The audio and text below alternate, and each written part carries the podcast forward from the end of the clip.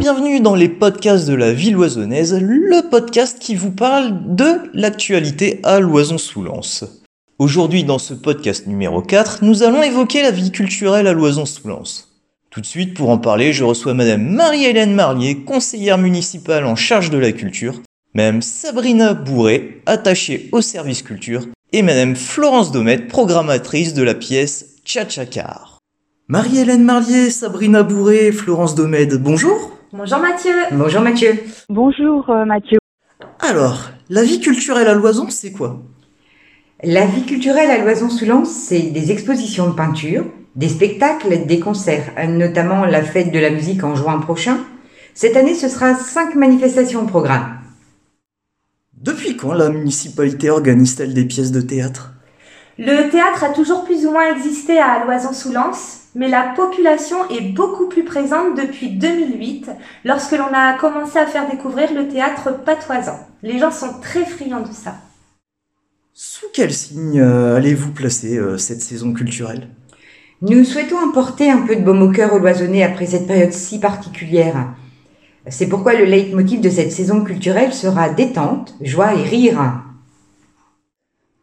Comme vous l'avez dit précédemment, la vie culturelle à Loison, ce n'est pas que le théâtre, c'est aussi l'exposition de peinture.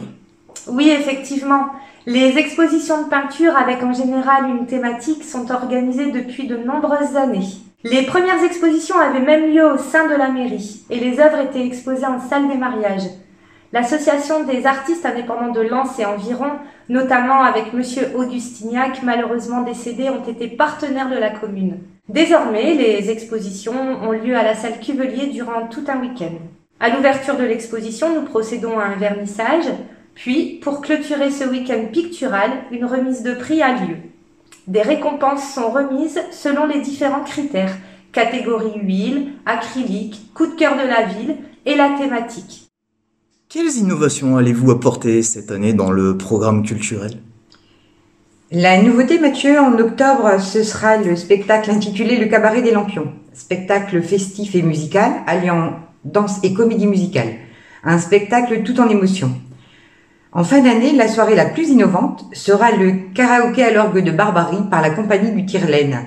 Orgue de Barbarie, pupitre pour le chant, une atmosphère acoustique intimiste et atypique.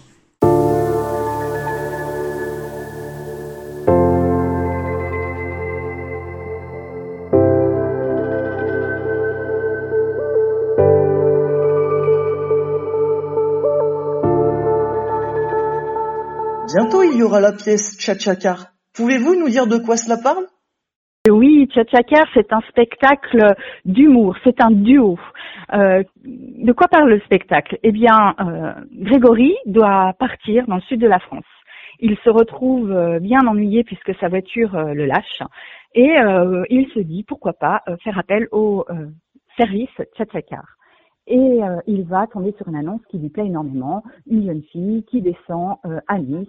Il se dit, qu'à je vais, profiter euh, de ce service, j'y vais. Évidemment, quand il arrive sur place au rendez-vous, ce n'est pas une belle Merline et une belle jeune fille, mais un, un jeune homme dans une petite voiture.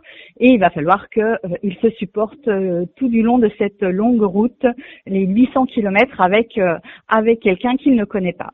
Et évidemment, euh, ça va être un road trip délirant, semé de péripéties, où ces deux inconnus euh, vont devoir euh, se supporter et surtout euh, se connaître. Et à partir de là, euh, va commencer euh, euh, une, une aventure complètement délirante. Qui interprétera cette pièce? Qui interprétera cette pièce? Eh bien, c'est Aizan et euh, JP Groard. Ce- C'est un duo.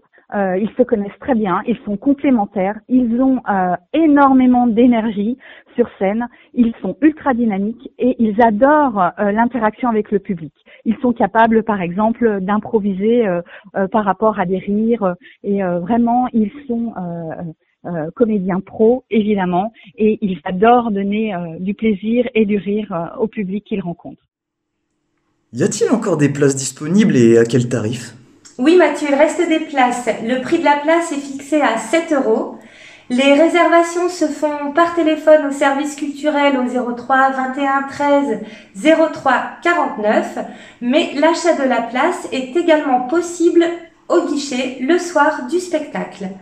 La pièce aura lieu le vendredi 11 février à la salle Cuvelier au 120 rue Raymond Spa à la Cité 8 à 20h30 avec une ouverture des portes à 20h. Marie-Hélène Marlier, avez-vous un dernier mot concernant la culture à l'oison? Oui, Mathieu, tout d'abord, je voudrais souligner la qualité et l'originalité des spectacles proposés cette année. Je voudrais lancer un appel également aux musiciens et chanteurs car nous cherchons de jeunes talents pour se produire à la fête de la musique de, de juin prochain.